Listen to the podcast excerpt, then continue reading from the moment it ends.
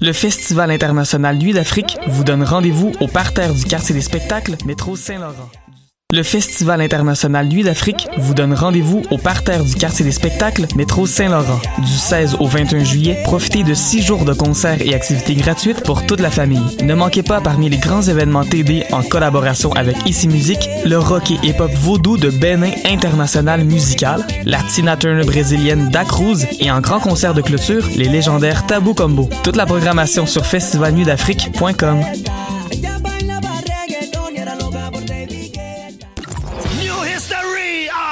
Du 18 au 21 juillet prochain, le festif de Baie-Saint-Paul célébrera une décennie d'extravagance en grand. 90 spectacles, le vent du fleuve en pleine face, une tonne de surprises, de la bouffe locale et de la bière de micro qui coule à flot.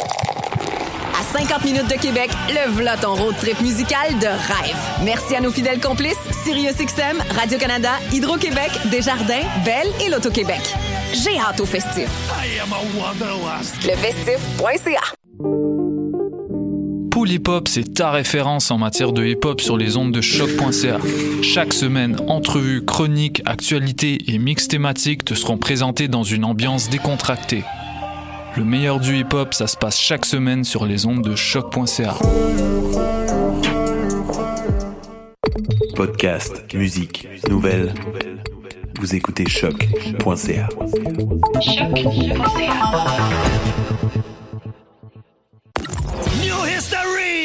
Du 18 au 21 juillet prochain, le festif de Baie-Saint-Paul célébrera une décennie d'extravagance en grand. 90 spectacles, le vent du fleuve en pleine face, une tonne de surprises, de la bouffe locale et de la bière de micro qui coule à flot.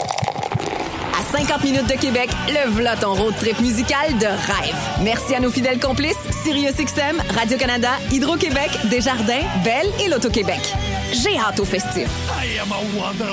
Lefestif.ca Pool Hip Hop, c'est ta référence en matière de hip hop sur les ondes de choc.ca. Chaque semaine, entrevues, chroniques, actualités et mix thématiques te seront présentés dans une ambiance décontractée. Le meilleur du hip hop, ça se passe chaque semaine sur les ondes de choc.ca. Podcast, musique, nouvelles. Vous écoutez choc.ca.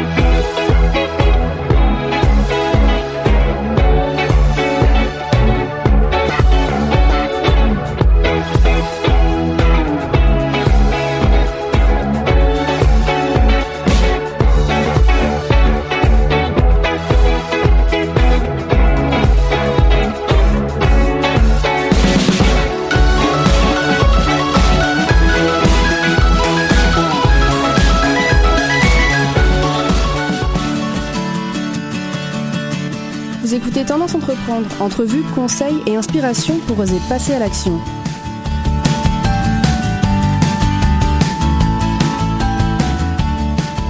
Bonjour et bienvenue pour cette nouvelle émission de Tendance Entreprendre. Mon nom est Audrey Fleureau et pas Michel Grenier. Je le remplace en fait pour l'annonce des nouvelles de l'été jusqu'à son retour en septembre. Aujourd'hui, l'émission va porter sur l'économie collaborative. Il s'agit en fait d'une rediffusion des émissions du 31 mai et du 7 juin 2016. Les nouvelles euh, de, euh, de, la semaine seront juste à la suite de cette rediffusion et je me ferai un plaisir de vous les annoncer. Donc restez à l'écoute, l'émission va suivre juste après cette petite pause musicale. Grey Area de Jerry Paper.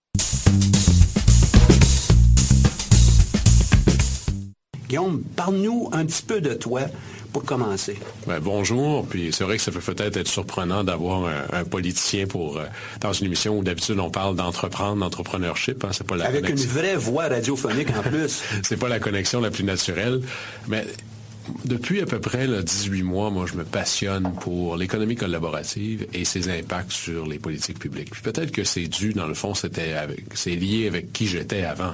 Moi, je suis un gars de relations industrielles, donc j'ai travaillé dans le monde syndical avant d'être dans le monde euh, patronal, donc les politiques publiques autour du travail, puis ça touche pas mal tout le monde, ceux qui en ont, ceux qui en cherchent.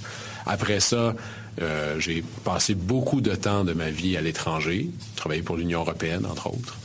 Et retour ici, maîtrise euh, à l'École nationale d'administration publique sur donc les politiques publiques, comment ça marche, etc.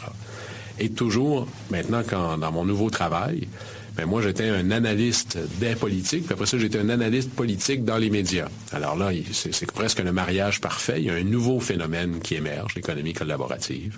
C'est bien plus que Uber puis Airbnb. Souvent, ce n'est que la pointe de l'iceberg. Et ça a des impacts majeurs complet, déterminant sur comment vont fonctionner nos politiques publiques. Et par exemple, moi, si je prends seulement la ville, ça va avoir des impacts énormes sur comment la ville va devoir repenser la manière dont elle fait des règlements pour favoriser plus de productivité, plus de développement durable et plus d'entrepreneuriat. Parce que c'est ça les trois, si je vous donnais ma, conclusion de vers quoi tend l'économie collaborative, ça tend vers une société plus productive, plus durable et plus entrepreneuriale. Ça, c'est une finalité, mais c'est quoi l'économie euh, collaborative? Il y a à peu près euh, un million de, définitions possibles. Moi, je résume ça en trois fondamentaux, parce qu'en passant, le nom peut être, à un moment donné, on se perd. Est-ce que c'est économie du partage, économie collaborative, consommation collaborative, économie du nous, l'économie des petits boulots? Il y a probablement plus d'étiquettes que de produits. C'est comme les carottes sans cholestérol. À un moment donné, l'étiquette finit par servir une rhétorique d'un groupe ou de l'autre. Fait qu'on enlève l'étiquette, puis on dit c'est quoi le produit, qu'est-ce qu'il y a là? Parce que ça, ça ne change pas.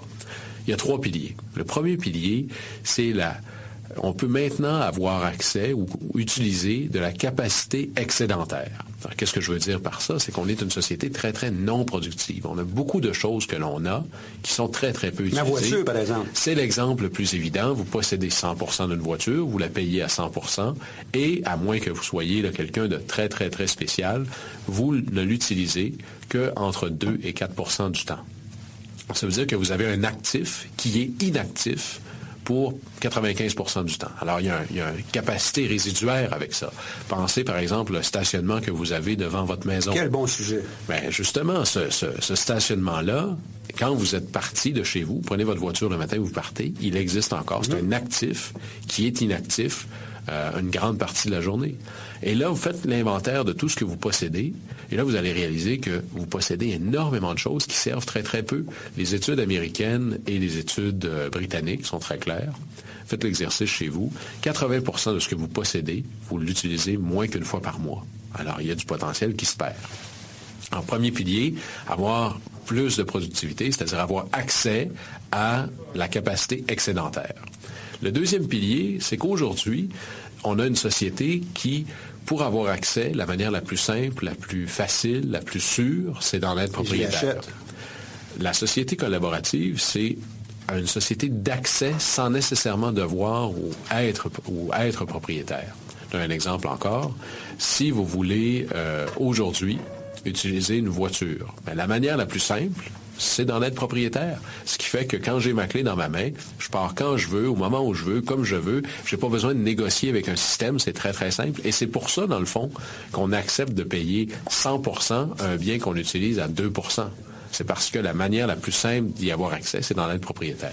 L'économie collaborative, notamment par les plateformes, ça va être d'être capable d'avoir accès à quelque chose sans nécessairement devoir en être propriétaire. Donc, des exemples comme, euh, comme une auto euh, entrent ben, dans ça aussi. Ben, comme une auto, c'est exactement ça, mais imaginez par exemple votre voiture. Ben, quand vous ne l'utilisez pas, vous pourriez quelqu'un pourrait l'utiliser. Mais là, là, au Québec, si vous, vous louez votre voiture à quelqu'un, l'assurance débarque. Alors, voyez-vous comment tout le marché de l'assurance, qui rend un paquet de choses possibles ou impossibles, avait un focus sur le propriétaire. La révolution, c'est d'avoir un focus sur l'utilisateur. Et là, vous avez en France et en Europe occidentale une énorme compagnie qui vous permet de transformer votre voiture en car-to-go, qui s'appelle Drivy. Vous aviez une très, très grosse compagnie aux États-Unis qui s'appelait Relay Rides, qui vient de changer de nom, qui s'appelle Turo. Et là, Turo vient d'annoncer qu'il arrive au Canada. Pourquoi? Parce qu'ils ont fait un accord avec la plus grande compagnie d'assurance au Canada, qui eux ont très très bien compris le message, qui est Intact Assurance au Bel Air, c'est la même compagnie, qui va vous permettre de faire ça.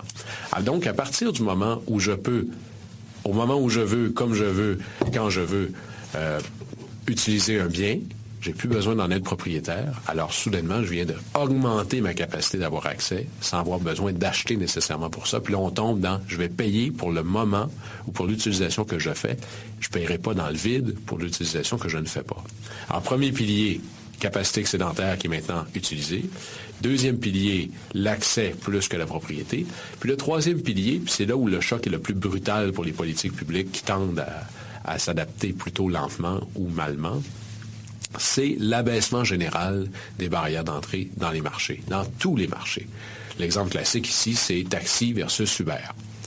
Euh, dans le marché actuel, euh, on a un marché qui est géré par de la gestion de l'offre, puis des barrières d'entrée qui sont très élevées dans les marchés. Par exemple, si vous, demain matin, vous voulez être un conducteur de taxi, un chauffeur de taxi, vous devez faire un cours de cinq semaines qui vous coûte plus de 1000 dollars, vous devez avoir un permis spécial, puis plus la barrière d'entrée est élevée, moins il y a de joueurs qui veulent y aller, et plus ceux moins qui... Il y a de concurrence. Moins il y a de concurrence, mais plus ceux qui veulent y aller vont essayer de se dédier à ça à temps plein, parce que c'est comme ça que tu rembourses ton investissement. Même chose. Ouais, ouais. Si demain matin, vous vous lancez dans l'hôtellerie, ben là, il faut que vous ayez un terrain, il faut que vous ayez un bâtiment, des chambres, du mobilier, euh, de la literie, du personnel. Vous ne ferez pas ça juste pour un soir dans l'année, là. Ça fait bien trop cher. À partir que, du moment où vous abaissez toutes les barrières d'entrée, c'est essentiellement tout un chacun peut entrer dans un marché sur la base des biens, des habilités ou du temps qu'il possède pour une heure, deux heures, toujours, jamais, de manière intermittente. Alors ça, ça vient transformer complètement la capacité de jouer. Et là, on tombe véritablement dans le terroir d'entrepreneuriat le plus intéressant, c'est-à-dire une capacité facilitée d'entrer dans un marché. Donc, nouvelles règles, nouveaux moyens, euh, nouvelles opportunités pour les gens qui ont euh, des, des, actifs, comme tu, tu, le mentionnes, euh, qui sont inutilisés, mais aussi euh, nouvelles possibilités de créer des réseaux, nouvelles possibilités de créer une nouvelle richesse qui n'était, euh, en fin de compte, qui, qui dormait. Imaginez, vous êtes dans le fond, vous êtes une grande compagnie minière, l'économie collaborative, c'est-à-dire vous êtes capable d'aller extraire un potentiel qui est là, mais qui dort que ce soit du temps de voiture qui ne sert pas, que ce soit euh, votre maison quand vous n'êtes pas là, puis vous pouvez la louer. Si, sinon, vos habilités, par exemple, vous avez du temps, puis vous êtes, euh, vous êtes pas mal en forme, puis vous êtes capable de déneiger des entrées. Mais il y a une plateforme pour ça maintenant mm -hmm. qui s'appelle ouais. WeDo. Et là, ben, quelqu'un va cliquer, puis va dire, y a-tu quelqu'un qui est prêt à déneiger mon entrée proche de chez moi? Et vous pouvez le faire pour un escalier, ou deux, ou toujours, mais vous n'avez pas besoin de vous lancer une compagnie de déneigement pour autant. Ou encore, vous vous prenez pour Ricardo. Vous êtes un cuisinier exceptionnel. Mais savez-vous quoi? Faire une lasagne dans un restaurant, à la base, là, parce que dans l'économie collaborative, il faut toujours penser à qu'est-ce que les qu'est-ce qu'un bien peut faire plutôt que ce à quoi on a pensé qu'il pouvait servir. Parce que faire une lasagne, que je la fasse dans un restaurant ou que je la fasse chez moi, c'est la même chaleur de four. Puis c'est les mêmes ingrédients. C'est le même plat. Fait qu'à partir du moment où j'ai un four chez moi, puis que j'ai un plat et que j'ai des ingrédients, ben je pourrais faire une lasagne, puis la mettre en ligne, puis la vendre. Là, vous imaginez à quel point nos lois sont pas pensées pour ça. Alors, il y a tout un bout d'accompagnement euh, réglementaire qui, lui, doit se moderniser, qui doit évoluer comme la société évolue. Et là, on tombe, on n'est plus dans des barrières technologiques, on n'est plus dans des barrières euh, euh, d'avancement, d'être capable d'aller aussi loin. Nos barrières sont culturelles et institutionnelles. C'est-à-dire, on n'est pas habitué de penser comme ça, fait qu'on pense pas comme ça. C'est la même chose lorsqu'il y a eu des, des, transformations anciennement. Par exemple, l'arrivée de la voiture. La plupart ah oui. d'entre nous, on n'était pas là, de, de, toute évidence, mais il y a eu des changements radicaux qui sont arrivés. Faut Hein, voir. une réglementation, euh, comment on fait pour avoir euh, des chevaux et des voitures? Est-ce que les voitures peuvent aller plus vite que, que les chevaux? Il y a eu plusieurs endroits. D'ailleurs, il y avait même des limitations de vitesse. Ils pouvaient aller plus vite. Mais la loi ou les règlements ne permettaient pas d'aller plus vite que le cheval. C'est pour être capable de protéger cette industrie. C'est aussi pour euh, nous permettre d'accepter ces changements de, de, technologiques ou de culture. On y va tranquillement. Mais est-ce que la révolution qui est en train de, de s'aligner présentement, elle est plus rapide? Qu'est-ce qui va se passer avec ça? Ça va très, très vite. Euh, le, le réflexe, le premier réflexe à éviter pour, euh, pour l'État, que ce soit une ville, que ce soit un gouvernement, etc., c'est d'essayer de protéger le statu quo sans se poser la question à quoi sert le statu Mais quo? pourquoi vouloir protéger le statu quo? De Ben, façon générale. On pourrait penser que le statu quo est peut-être bon, mais Ben, ça, ça, confort, ça- hein. mais le statu quo en soi est pas bon ou mauvais. Il faut revenir à la base. Hein. Je dis toujours, il y a une superbe étude faite par le Mowat Center, M-O-W-A-T, qui est un think tank ontarien, qui dit, regardez, posez-vous la question, c'est quoi l'objectif de politique publique le plus important? Ben, prenons le taxi et euh, UberX, puis toutes les autres. J'utilise vraiment ici Uber comme Kleenex ou Frigidaire. là. Il y a plein d'autres compagnies. L'objectif premier, c'est pas d'avoir un monopole. L'objectif premier, c'est pas de dire il faut qu'il n'y ait pas plus que tant de voitures qui le fassent. L'objectif premier, c'est que des gens puissent se déplacer. C'est ça qu'on cherche.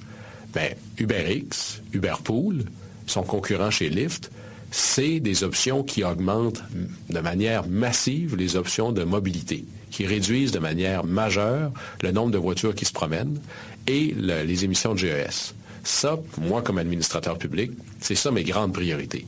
Déplacer plus de monde avec moins de voitures. Quand je vous disais, le premier pilier, c'est la productivité, voici un exemple où on est extraordinairement mauvais euh, là-dessus au Québec. Chaque jour au Québec, c'est les chiffres du euh, Conseil régional de l'environnement de Montréal. Chaque, jou- chaque jour au Québec, il se déplace en voiture 8 millions de sièges vides. Ben, elle a la capacité là, inutilisée. Il est là le potentiel excédentaire. Cessons d'essayer de penser à comment je pourrais ajouter des options de mobilité en rajoutant des choses qui bougent. J'ai 8 millions de sièges vides qui se promènent, qui sont, alors qu'ils peuvent avoir quelqu'un dedans. Alors l'option, c'est comment je fais pour déplacer des gens avec des choses qui se déplacent déjà. Ça, c'est de la productivité. Ça, c'est du développement durable. Et l'entrepreneuriat, ben, c'est les plateformes qui rendent ça possible. Alors moi, je reviens à la base. Qu'est-ce qui est le plus important pour la société? Plus de mobilité. Puis après ça, je, je vais orienter le reste en fonction de ça. Est-ce que je suis capable d'avoir des garanties de sécurité? C'est qui le chauffeur? Est-ce que les clients se comportent correctement? Si je paye, je vais savoir mon service. Si j'ai offert le service, est-ce que je vais être payé? C'est ça le rôle de l'État fondamentalement. Et après ça, ben, je me dis maintenant comment je fais une piste d'atterrissage politique? Puis là-dessus, toutes les juridictions en Amérique du Nord sont en train de trouver des solutions. La seule juridiction en Amérique du Nord où on semble déterminé à empêcher ça, c'est ici. Là-dessus, des fois, ça arrive que c'est un peu dangereux de se dire qu'on est les seuls à avoir le pas. là. Euh, Parce qu'à date, nos objectifs, on ne les rencontre pas. Regardez, la ville d'Ottawa vient de réglementer. Un Gatineau va faire quoi? Ils vont construire un mur? Ça marche pas, là. Mais je me mets à la place euh, des, des- des politiciens. C'est pas parce que les autres le font que c'est nécessairement bon puis qu'on doit le faire. là. Non, les autres, on le fait pas parce que les autres le font. Les autres le font pourquoi? Les autres le font parce que ça augmente les options de mobilité, ça réduit leur GES, ça réduit la congestion, ça réduit l'utilisation de l'auto solo. C'est toutes des choses qu'on veut nous aussi. Alors, puis en plus, tout ça se fait sans que le trésor public, c'est-à-dire vous, moi, tous ceux qui paient des taxes et des impôts, ont à investir un seul sou. Alors, Mais ça, quand quand vous même parlez des taxes, euh, euh, ces gens, est-ce qu'ils vont en payer des taxes? Parce que ça, c'est un autre euh, des, des arguments qu'on entend régulièrement. Oui, mais eux ne payent pas de taxes, ils ne payent pas de permis, ils il ne payent pas ci, ils il payent se pas dit ça. vraiment n'importe quoi là-dessus. Puis là, on est dans le domaine du vrai et du faux. hein. Par exemple, l'eau bout à 100 degrés Celsius, elle gèle à vrai. 0 degrés. Ça, ce sont des faits. Un chauffeur UberX ou un chauffeur Lyft ou quelqu'un qui fait du Airbnb, c'est, au sens de la loi, un travailleur autonome. Ce sont des revenus autonomes. Dans votre rapport d'impôt, ça s'appelle autre revenu. Et la loi sur l'impôt est très, très claire. Chaque dollar que vous faites, que ce soit en travaillant à la Ville de Montréal, à l'UQAM, au dépanneur ou en conduisant des gens sur, sur UberX, Ou en louant ma voiture. ou en louant votre voiture, vous devez le déclarer. Si vous ne le déclarez pas, ben c'est comme tous les autres si vous ne déclarez pas vos revenus. Tu t'exposes à la chance de te faire prendre puis aux pénalités très, très, très sévères qui viennent avec. Mais là-dessus, c'est encore bien plus simple pour tracer les revenus parce que ça n'existe pas des plateformes collaboratives où il y a du paiement comptant. Ce sont toujours des paiements électroniques, donc facilement traçables à peu de coûts. Alors, par exemple, Revenu Québec, prenons le chauffeur UberX, parce que c'est souvent de ça qu'il est question. Revenu Québec pourrait dire à UberX, veux-tu me donner la liste de tous tes transferts bancaires que tu donnes à chaque semaine à tes chauffeurs? Avec les noms. le Revenu Québec prend les noms, tous les paiements qui ont été faits, puis là, il compare avec les déclarations de revenus de chacun. Puis là, ben, ça a besoin de matcher. Sans ça, je connais une gang qui vont recevoir un avis.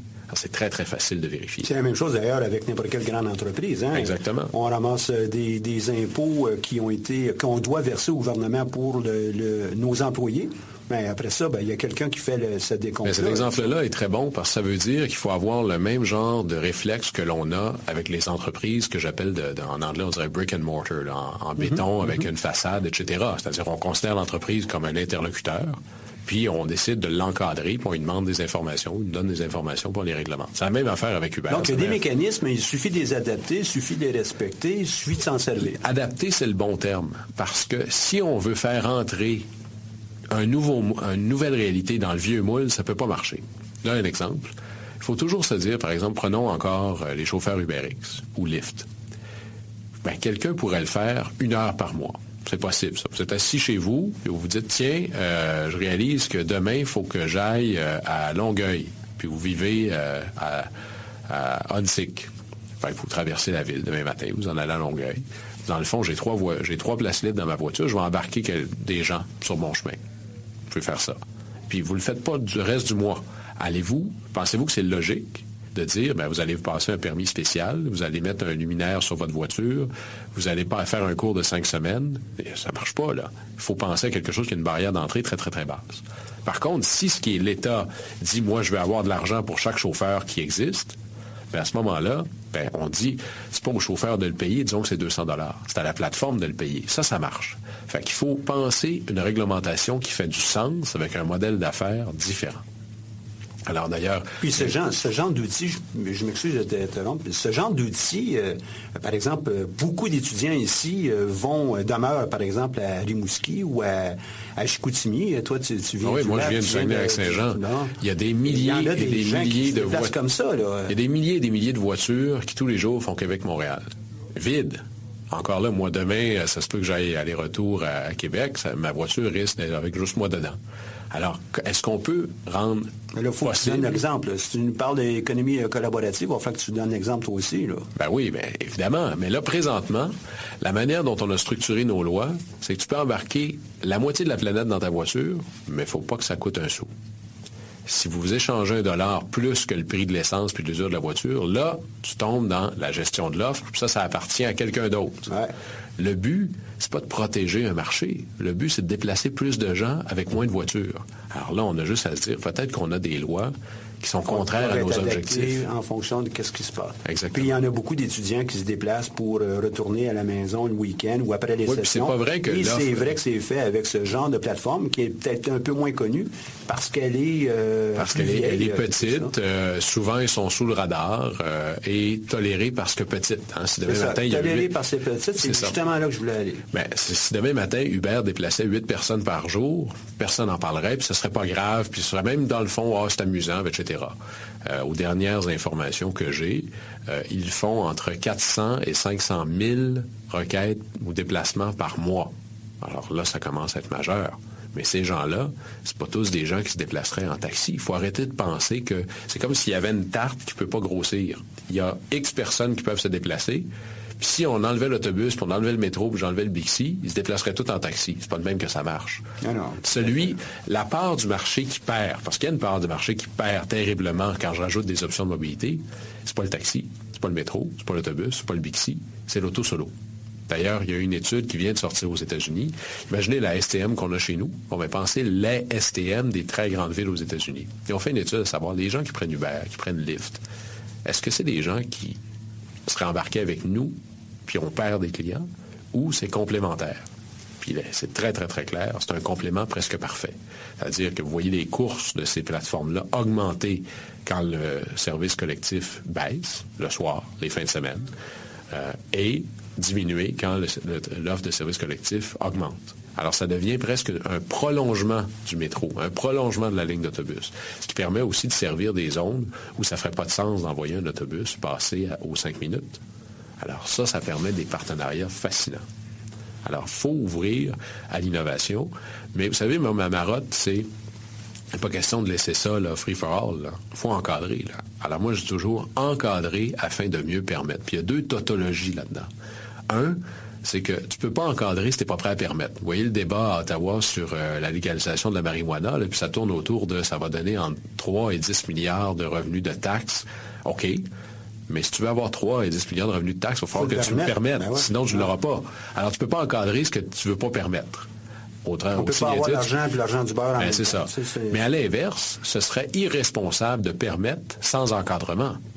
on a des responsabilités d'assurer les sécurités, de ne pas permettre n'importe quoi, de s'assurer à tout le moins d'avoir des retours fiscaux sur un service qui profite du domaine public.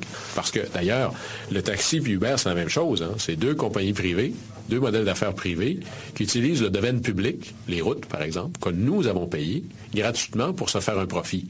Alors il est normal que le public dise, tu ne serais pas capable d'opérer si je n'avais pas mis en place une structure, alors je veux des redevances pour ça. On ne le fait pas pour le taxi. Il faudrait peut-être se dire que ça ne marche pas, mais il est absolument question qu'il faut le faire pour les Uber de ce monde, par exemple. C'est ce que les autres villes puis les autres juridictions font. C'est beaucoup de rentrée d'argent. Maintenant, euh, ton rôle à, la ville, ton rôle euh, comme acteur municipal, euh, il ne s'imite pas à ça. Toi, tu en fais de la représentation autour de ça. Oui, beaucoup. Moi, je me suis intéressé à ça et très rapidement, quand je dis que ça dépasse Uber puis les taxis, c'est très, très, très vrai. D'ailleurs, à Rosemont, on va faire une annonce. Là, au moment où vous allez entendre ça, c'est déjà fait. Il y a trois types d'espaces dans les villes qui sont magnifiquement sous-utilisés et qui, parce qu'elles sont sous-utilisées, nuisent à nos objectifs généraux à la ville. Et entre autres parce que toute la ville, vous savez, l'urbanisme a une religion. Ça s'appelle le zonage. Hmm.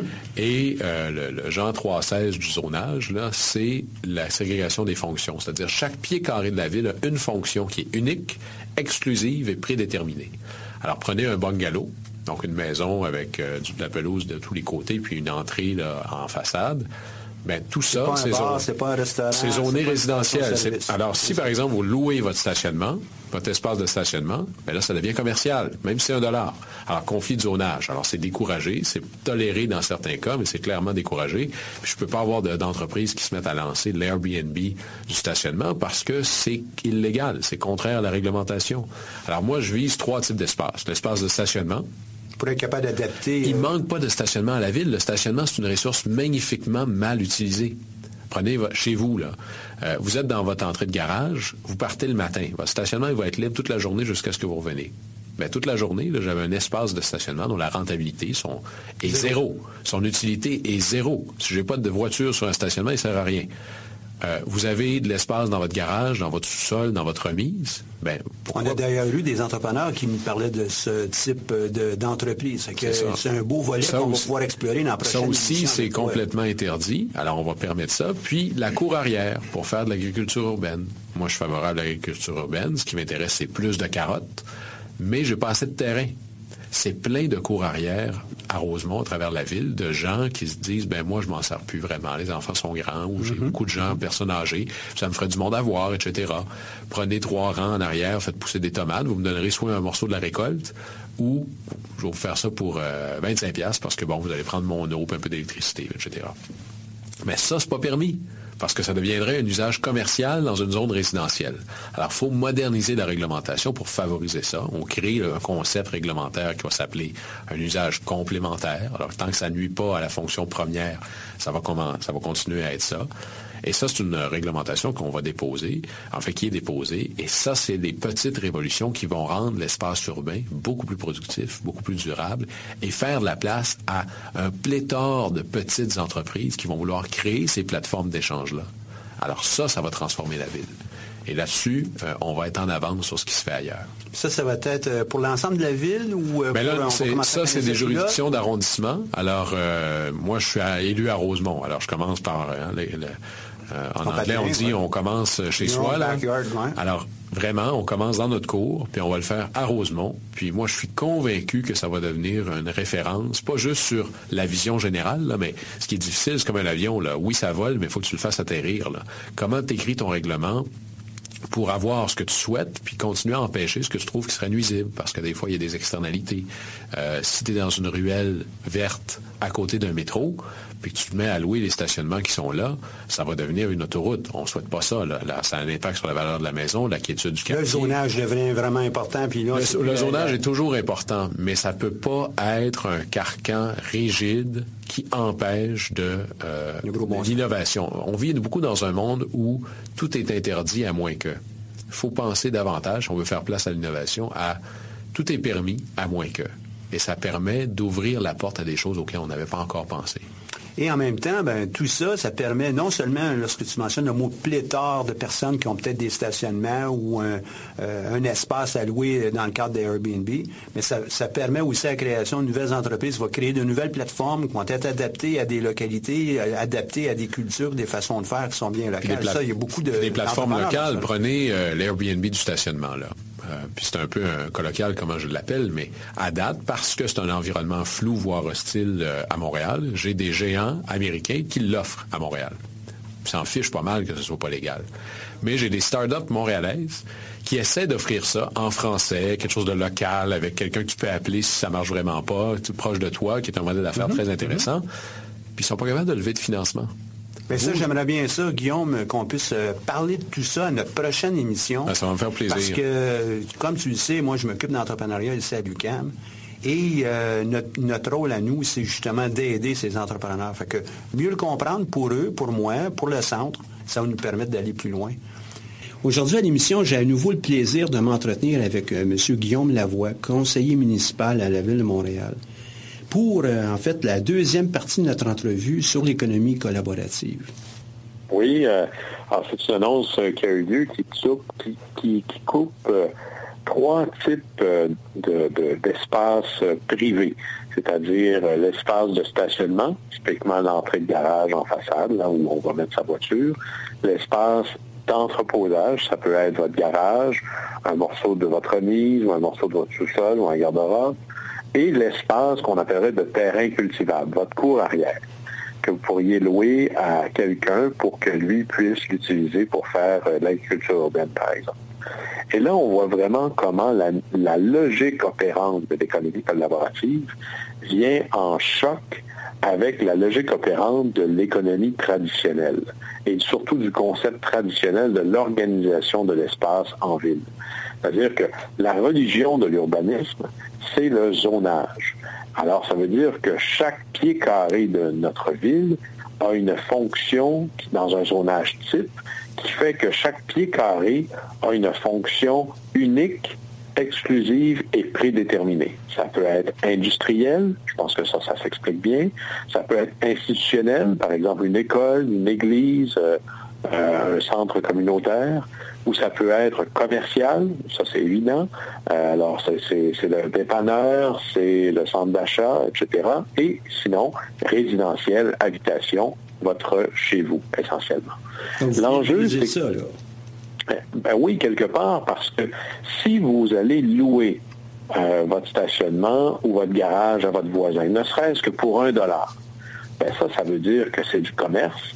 Et donc, là, il y a un conflit avec la réglementation parce que sur une zone que j'ai prédéterminée comme étant exclusivement de la résidence ou de l'habitation, il y aurait des activités commerciales, conflit profond avec ma division des usages dans une ville en fonction de l'espace. Alors, pour pouvoir permettre les Airbnb du stationnement, les Airbnb de l'entreposage, ou les Airbnb de, du terrain cultivable pour l'agriculture urbaine, il faut que je modifie le côté très strict du zonage actuel pour permettre ce que l'on a appelé, parce qu'on a inventé cette réglementation-là, des usages complémentaires. Qu'est-ce qu'un usage complémentaire? Ben, par exemple, ce serait le commerce quand vous louez votre stationnement, mais c'est un commerce ou un usage complémentaire qui, par sa pratique, ne vient pas en conflit avec l'usage principal. Votre entrée de garage qui sert à mettre votre voiture, si vous louez votre entrée de garage à un voisin pour que lui aussi puisse mettre une voiture, ça ne met pas en danger ni la quiétude de votre voisin, ni la fonction première de votre chez vous qui demeure une fonction résidentielle d'habitation. Alors, c'est, c'est vraiment de réfléchir maintenant que chaque pied carré pourra avoir plusieurs usages différents, mais avec des degrés, des encadrements spécifiques. Tout en respectant l'environnement, puis euh, le droit de vivre des citoyens, puis des, des, euh, des résidents. Là c'est là où l'encadrement, c'est la clé. Hein. Vous savez, à tous ceux qui me disent que le diable est dans les détails, je leur dis toujours que je suis d'accord, mais en admettant ça, on admet aussi que ça veut dire que Dieu est dans l'essentiel. Alors, c'est excellent, ces pratiques-là. C'est l'encadrement qui fait que c'est une bonne chose ou une mauvaise chose. En disant il peut y avoir du commerce sur un lieu résidentiel, ben c'est correct si je limite ça à des types d'usages très particuliers, comme par exemple le stationnement sur un espace dédié existant au stationnement. Mais on ne voudrait pas que votre voisin, par exemple, puisse s'installer un commerce dans sa cour avant, et puis là, ben, vous auriez euh, des gens à tout moment, ou encore imaginez un atelier mécanique dans sa cour avant, imaginez le bruit, les nuisances qui viennent avec ça. Alors, tout commerce, toute activité commerciale n'est pas égale entre elles. Alors, c'est d'en permettre certaines parce que l'intérêt général est le mieux servi. Les pratiques d'économie collaborative, c'est de maximiser un potentiel existant, mais il faut penser à un encadrement intelligent pour s'assurer qu'il y ait peu d'externalités négatives. Alors, par exemple, pour le stationnement, en ville, dans les quartiers centraux très denses, on a décidé de le permettre lorsque le stationnement est accessible par la rue, mais de ne pas le permettre lorsque le stationnement est accessible par ruelle. Certaines ruelles sont très étroites, certaines ruelles sont verdies, certaines ruelles sont presque des extensions des cours arrière, un plein d'enfants qui jouent. On voit tout de suite la transformation de l'espace public et de l'espace privé à ce moment-là, et on trouvait que le respect des milieux de vie, la préservation de la quiétude, la préoccupation pour la sécurité euh, des jeunes enfants qui sont là doit être plus importante que plus de stationnement. Alors, dans ce cadre-là, c'est pas permis, mais tout ce qui existe en façade, là, on fait l'analyse que oui, c'est souhaitable.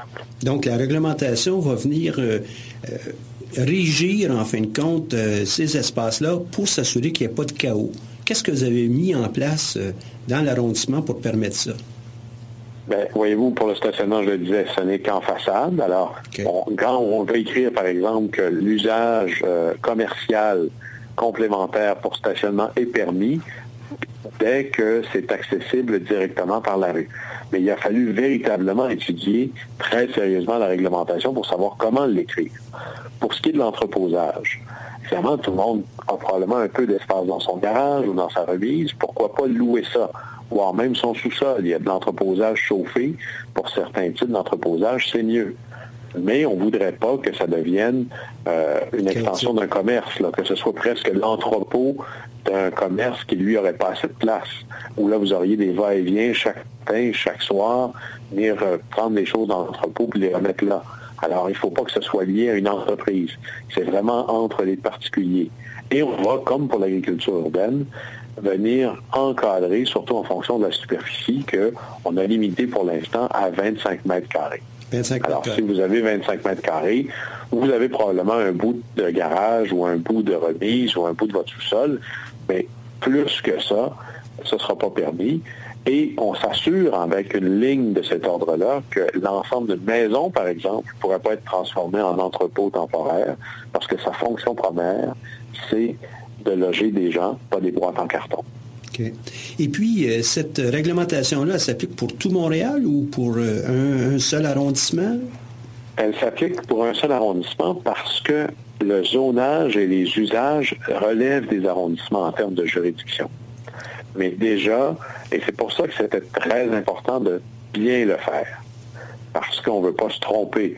Euh, lorsqu'on fait des lois et des règlements qui nous sortent du cadre culturel habituel. Il faut le faire avec parcimonie, beaucoup de sérieux, énormément euh, de prudence pour éviter les dérapages, euh, présumés ou réels. Alors là, ça va être à Rosemont, mais déjà, on a des appels de d'autres arrondissements, de d'autres villes. Vous allez voir que la base de ce qu'on a fait là va devenir un modèle, une référence pour d'autres juridictions qui voudront aussi mettre en place ce genre de règlement-là.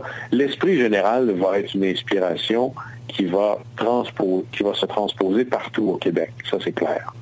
L'encadrement va peut-être varier d'un lieu à l'autre. Par exemple, si c'était une ville ou un morceau de ville euh, avec une densité beaucoup plus faible, prenez l'extrémité, par exemple, de l'île, les prairies en terrain à Rivière-des-Prairies ou autre, peut-être que la superficie pourrait être revoir, revue à la hausse.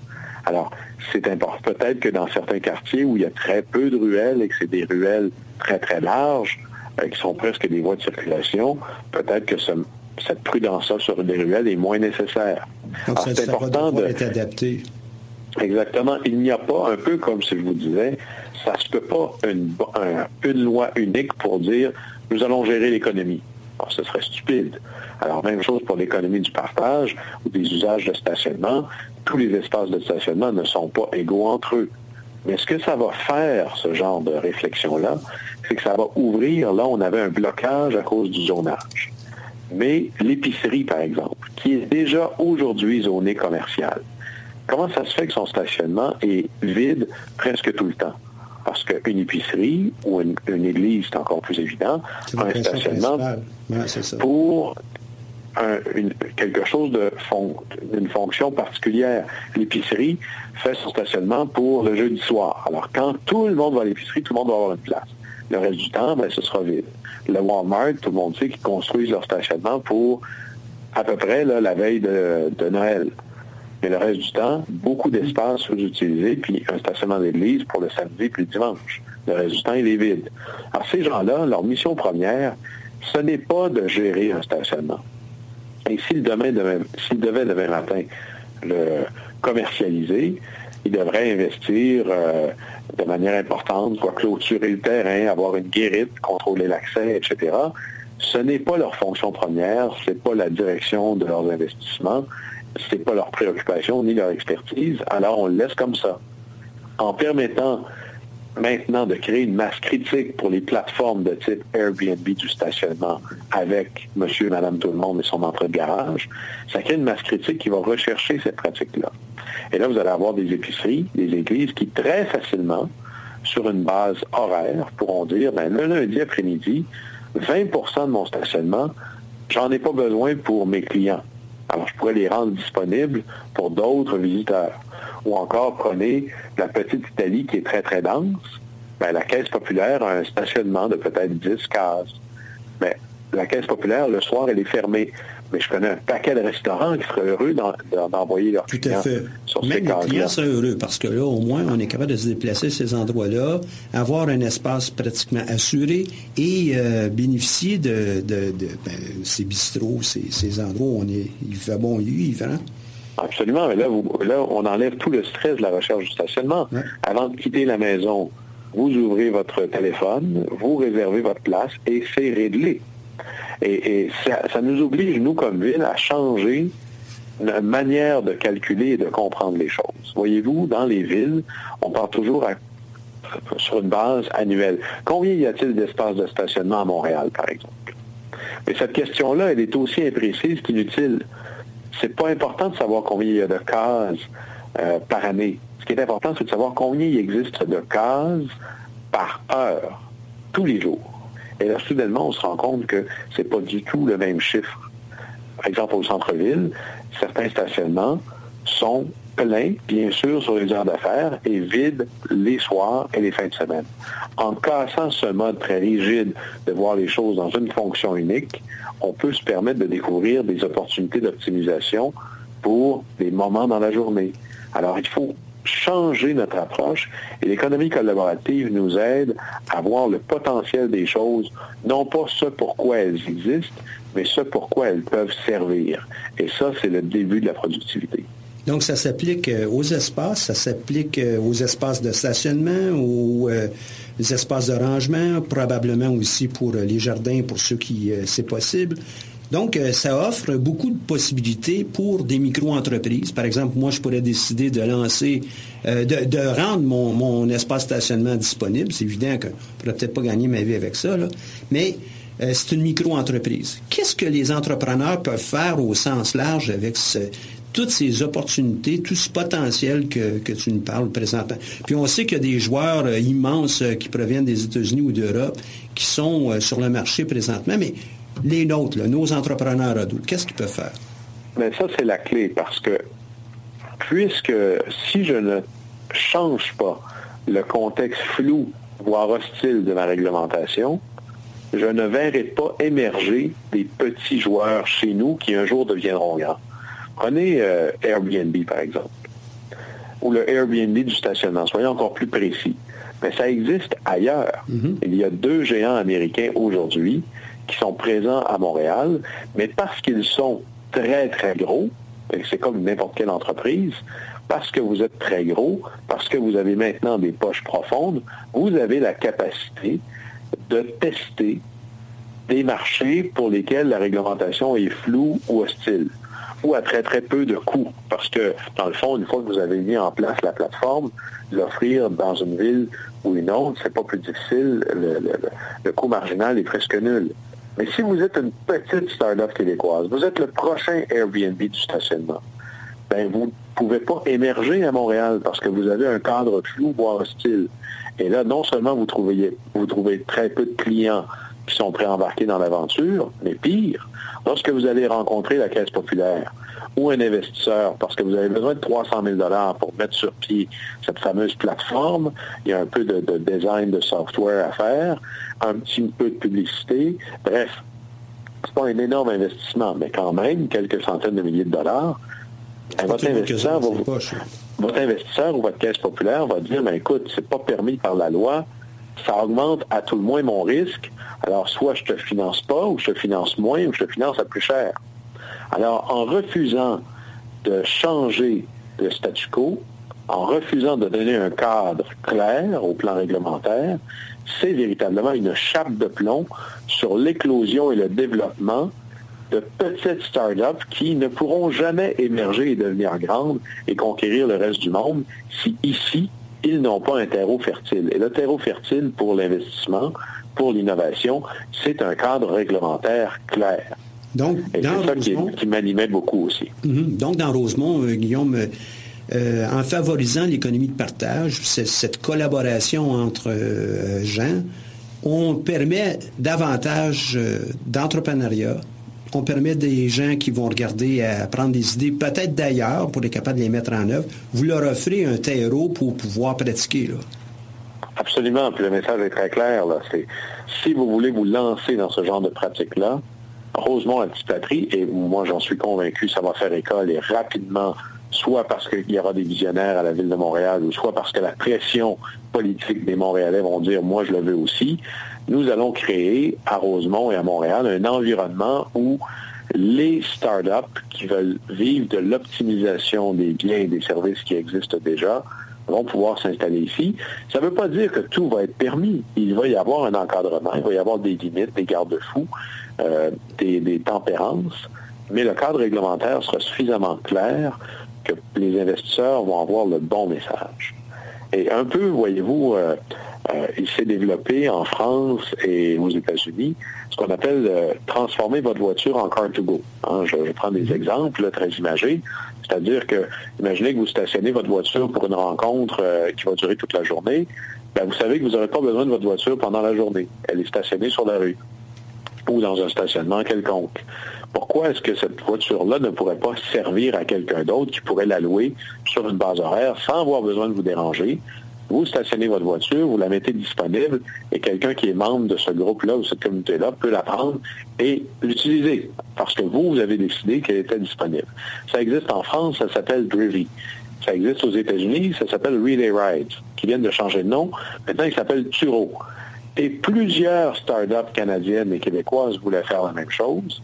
Ils ne pouvaient pas parce que les assureurs canadiens, surtout les compagnies d'assurance québécoises, refusaient d'assurer ou à un, à un taux qui était possible ou facile, euh, que vous- si vous louez votre voiture personnelle à quelqu'un, votre assurance à vous que vous connaissez, elle débarque, elle n'est plus valide.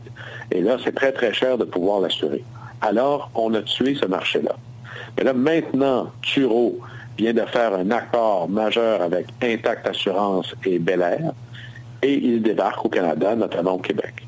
Donc, il y a encore de la place quand même pour euh, les entrepreneurs de créer une euh, version québécoise, une version montréalaise, une version canadienne de, de Turo, d'Airbnb ou peu importe euh, cette plateforme pour être capable de, justement juguler une portion de cette euh, économie pour eux. Absolument. Et là, il y a des freins réglementaires ou politiques. alors ça, c'est le travail des politiques de les, de les travailler, de les modifier, de les faire évoluer. Mais le marché de l'assurance, peut être un catalyseur majeur. Et là-dessus, au Québec, on a plusieurs grandes compagnies d'assurance, la SSQ, Desjardins, l'Industrielle Alliance et j'en passe, basées ici, et à date, euh, elles n'ont pas été au devant de cet enjeu-là. Et, là, elles retardent la, capacité d'éclore. Alors, de toute façon, ça va arriver. Mais qu'est-ce qui va arriver? C'est que ces compagnies-là vont, les initiatives vont en trouver des assureurs mais les compagnies d'assurance québécoises ne seront pas au centre du développement de cette industrie-là, de ces clients-là, et ils vont être en mode rattrapage et ça va leur coûter très cher. C'est ça. C'est un impact qui pourrait être double pour eux. moi, j'ai l'impression qu'elles vont bouger aussi. C'est juste une question de temps. L'exemple d'Intact va, euh, va provoquer ça. Mais le message à, garder en tête avec ça, c'est que pour les entrepreneurs qui ont décidé de créer une plateforme ou de nouvelles solutions pour... Tout ce partage potentiel, il faut commencer à faire des choses tout de suite pour justement prendre la place d'un Turo, d'un Airbnb ou d'un autre qui sont présentement ici au Québec. Absolument. Et, je vous dirais que là-dessus, les, organisations publiques et même les élus euh, doivent passer le test de l'innovation. Et, moi, je dis toujours, maintenant, il y, a un test assez facile pour voir si un élu est vraiment ouvert à l'innovation, c'est quel est son niveau de tolérance aux perturbations ou au chaos avec un petit c. Parce que, par définition, l'innovation vient remettre en cause le statu quo. Défendre le statu quo n'est pas, de facto, une position acceptable. Alors, il faut être capable de vivre avec le fait que les innovations, et c'est l'histoire du monde, vont systématiquement toujours remettre en cause la manière dont on a écrit les lois et les règlements. Alors, il faut être capable de vivre avec ces perturbations-là, ces bouleversements-là et de ne pas défendre euh, bêtement un statu quo, seul fait que c'est le statu quo. Alors là-dessus, les entrepreneurs ont comme magnifique tâche de nous pousser. Et il ne faudrait pas qu'ils se laissent décourager parce qu'un cadre réglementaire n'est pas tout à fait adapté à la nouvelle innovation qu'ils veulent mettre sur le marché. C'est à eux aussi de pousser, autant qu'aux politiciens, de répondre à ça. Et généralement, euh, un bon cadre favorable à l'innovation, c'est un postulat de base qui dit le contraire de ce que nous avons trop souvent, c'est-à-dire tout est interdit à moins que. Un cadre intéressant pour l'innovation, c'est tout est permis à moins que ce ne soit interdit. Parce qu'il est très difficile de prévoir le futur, voire impossible. Alors si on essaie de codifier tout ce qui est permis et d'interdire de facto tout le reste, ben, on ne sera jamais capable de mettre dans notre première liste de ce qui est permis l'ensemble des choses qui pourraient être inventées, qui pourront arriver. Alors là, les, entrepreneurs doivent viser les zones ou les juridictions où il y a cette tendance favorable, une inclinaison vers la tolérance au bouleversement, vers la capacité à gérer des problématiques nouvelles. Et c'est le message qu'on veut envoyer à Rosemont, mais c'est certainement le message que les, les, décideurs politiques doivent intégrer partout au Québec. Sans ça, c'est presque si on disait à nos entrepreneurs, allez ailleurs. Donc, cette économie euh, de partage, économie collaborative, va demander, en fin de compte, ou ce que vous faites, hein, c'est une révolution collaborative qui doit mettre en, place tous ces joueurs, y compris évidemment les entrepreneurs qui sont créatifs, qui ont des idées pour pouvoir euh, développer ces choses. Est-ce qu'il y a des pistes, euh, Guillaume, outre celles qu'on a discuté, les espaces euh, de jardin, les espaces d'entreposage, puis les espaces de stationnement, où tu vois, toi, que les, entrepreneurs devraient euh, songer, et puis que là, il y a un potentiel, il y a, un filon qui pourrait être intéressant. Il y a plusieurs choses qu'il faut regarder. regarder au niveau des, des espaces, par exemple, de tout ce qui touche les espaces de bureau. Euh, et là, les entrepreneurs, il existe déjà des plateformes comme ça, mais ces plateformes-là ne sont bonnes souvent parce qu'elles sont très, très locales. Euh, regardez dans les bureaux, le pied carré coûte cher. Habituellement, la plus belle pièce et la plus grande pièce et la moins utilisée, c'est la salle de conférence. Et là, de plus en plus, vous avez des entreprises qui utilisent, mais moi, j'ai besoin d'une salle de conférence pour mon board et pour une rencontre, bref, quelques heures semaine. Pourquoi est-ce que je paierais pour ça? Alors, c'est le grand succès des, euh, espaces de coworking, mais c'est aussi de permettre... 65 jours pour ça, alors que j'en ai besoin que 12 jours par année ou quelque chose comme ça. C'est dans ce sens-là que tu dis. Exactement. Ou imaginons que vous avez, vous l'avez, la salle de conférence. Alors, pourquoi est-ce que vous ne la metteriez pas à disposition de d'autres via des plateformes de type le Airbnb des salles de conférence? et vous aurez des visiteurs chez vous qui prendront la salle de conférence. Mais pendant ce temps-là, vous, vous allez réduire vos dépenses fixes. Vous allez réduire vos, coûts parce que vous allez maximiser vos utilisations. Si vous avez des PME, par exemple, même chose pour les outils euh, de menuiserie ou autres, les grandes scies ou etc. Le but, c'est si vous payez 100% d'une chose et que vous l'utilisez moins, seriez-vous prêt à, vous faire payer pour en permettre l'utilisation à d'autres? Alors, il faut toujours se dire, parmi les choses que je possède, est-ce que je les utilise à plein ou est-ce que j'accepte de payer pour qu'elles ne soient pas utilisées par d'autres? Parce que tout n'est pas partageable dans la vie. L'exemple parfait, c'est la brosse à dents. Moi, je dois utiliser ma brosse à dents, je ne sais pas, moi, 1% du temps, mais je n'ai peut-être pas le goût de la partager. C'est bien personnel, mais je ne veux pas la partager. C'est un bel exemple. Hein? mais je pourrais peut-être pas dire la même chose de l'ensemble des équipements de sport que je possède ou encore euh, les, outils, euh, les, outils, le vélo, euh, mon les documents, les livres qu'on peut avoir, il y a toutes sortes de choses qu'on peut avoir à la maison ou pour les petites entreprises aussi qui ont beaucoup d'équipements puis qui s'en servent que ça, le 1% 5% 10 C'est ça, c'est-à-dire la machine à, à soudure, l'imprimante 3D, des choses qui peuvent représenter des investissements majeurs. Mais là, ça vaut la peine de se dire, est-ce qu'il ne ferait pas plus de sens de payer pour l'utilisation seulement. Et là, on repense la notion de possession. Et ça, c'est le deuxième grand pilier de l'économie collaborative. C'est un monde où on vise l'accès, pas nécessairement la propriété. Donc, une Et à chaque fois qu'un vas-y, fini. À chaque fois qu'il y a une plateforme qui me permet de gérer l'accès en partageant l'information et assurant la sécurité de la transaction et de l'utilisation, je viens de rendre possible ces échanges-là. Et ces plateformes-là vont se multiplier de plus en plus.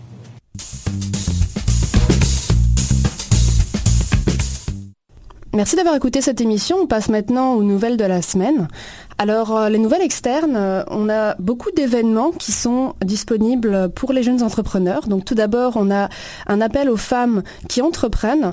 Euh, il est possible de remporter le prix de la jeune femme entrepreneur remis par L'Oréal Canada lors de la soirée Inspiration L au profit de la Fondation Y des femmes de Montréal.